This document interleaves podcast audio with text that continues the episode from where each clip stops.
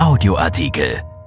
Vierstellige Zuschauerzahlen in der Bundesliga, als leere Plätze im Stadion normal waren. Corona führt zu geringen Zuschauerzahlen in der Bundesliga.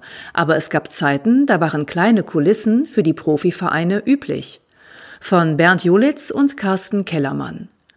Es sind die ersten Ligaheimspiele der neuen Saison und es wird gleich Negativrekorde geben. Maximal 10.800 Menschen werden Augenzeuge des Treffens von Borussia Mönchengladbach mit dem ersten FC Union Berlin sein. So wenige wie noch nie bei einem Bundesligaspiel im 2004 bezogenen Borussia Park. Mal abgesehen von den fünf Geisterspielen der Vorsaison.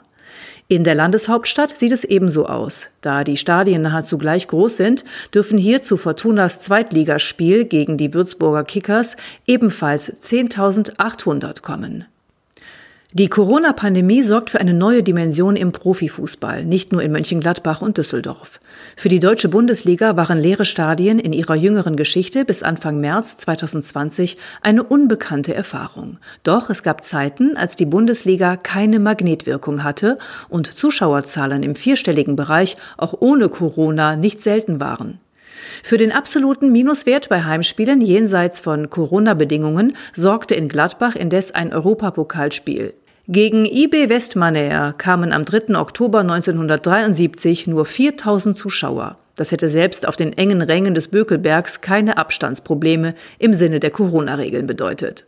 Und schon gar nicht der Bundesliga-Tiefstwert. 827 Zuschauer verloren sich im Januar 1966 im Berliner Olympiastadion, als Tasmania Berlin Gladbach empfing.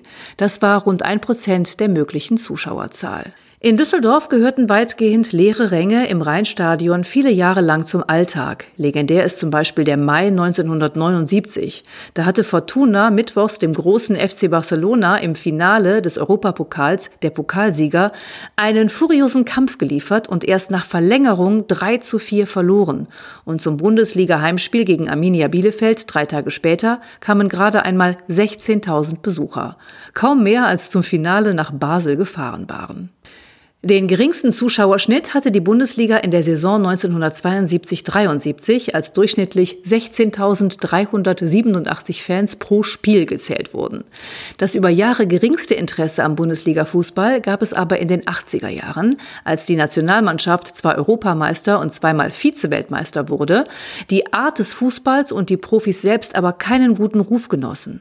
Von der Saison 1983-84 bis zur Spielzeit 1989-90 gab es einen Schnitt von unter 20.000 Fans pro Spiel. Auch in Mönchengladbach waren die 80er Jahre sportlich eigentlich recht beachtlich, aber zuschauertechnisch schwierig. Gladbach spielte fast immer in Europa, stand 1980 im UEFA Cup Finale, 1987 im Halbfinale des Wettbewerbs und 1984 im DFB Pokal Endspiel. 1987 bekamen die Fans in Uwe Rahn den Torschützenkönig und Fußballer des Jahres auf dem Bökelberg zu sehen. Dennoch gab es zwischen 1979 und 89 mehr als 20 Bundesliga-Heimspiele mit unter 10.000 Besuchern. Vorher war das nach dem Aufstieg 1965 nur neunmal passiert. Fast immer lag der Schnitt unter 20.000 Zuschauern. Ausverkauft waren, wenn überhaupt, nur Spiele gegen die Bayern. Diese wiederum füllten ihr Olympiastadion seinerzeit längst nicht immer. Gerade bei Wochentagsspielen kratzte der FCB oft gerade einmal an der 20.000er Marke. Kein Wunder also, dass Fortuna Düsseldorf trotz einer Hochphase von Ende der 70er bis Mitte der 80er keinen Boom auf den Rängen des architektonisch schönen, aber zugigen Rheinstadions auslöste.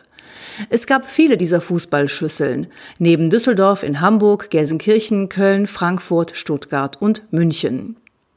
Die Fans waren wegen der Laufbahnen weit weg, die Stimmung entsprechend distanziert. Zudem gab es Probleme mit Hooligans. Stadien waren in jenen Jahren keine schönen Orte für Familien und Frauen.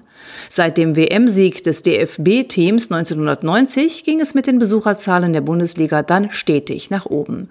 Wobei auch da die Ausnahmen die Regel bestätigten. Fortunas Abschied aus der Bundesliga im Jahr 1992 begleiteten am letzten Spieltag heute fast unglaubliche 6500 Besucher. Immerhin gegen den Hamburger SV, der damals eine populäre Marke im deutschen Fußball war.